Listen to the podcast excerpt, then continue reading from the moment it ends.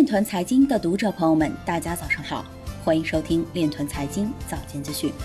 今天是二零二零年九月二十四日，星期四，农历庚子年八月初七。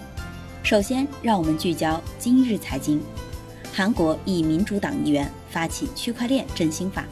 欧洲央行报告表示，稳定币可能会破坏欧盟市场一体化和互操作性。国家发改委表示，稳定推进区块链等技术集成创新和融合应用。区块链行业反洗钱标准即将出台，并组建区块链反洗钱技术联盟。以太坊2.0测试网 s a p a d i n a 达到验证节点门槛。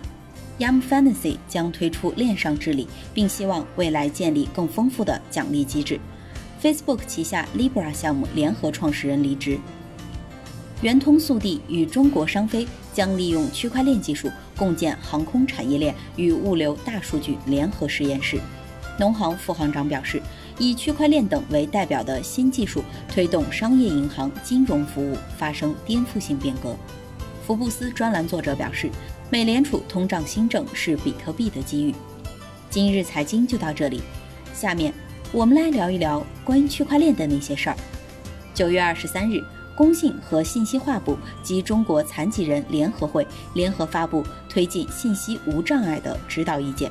意见指出，支持新技术在信息无障碍领域的发展与应用，推进人工智能、五 G、物联网、大数据、边缘计算、区块链等关键技术在信息无障碍领域的融合和科技成果转化。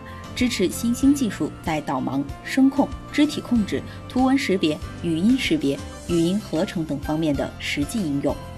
以上就是今天链团财经早间资讯的全部内容，感谢您的关注与支持，祝您生活愉快，我们明天再见。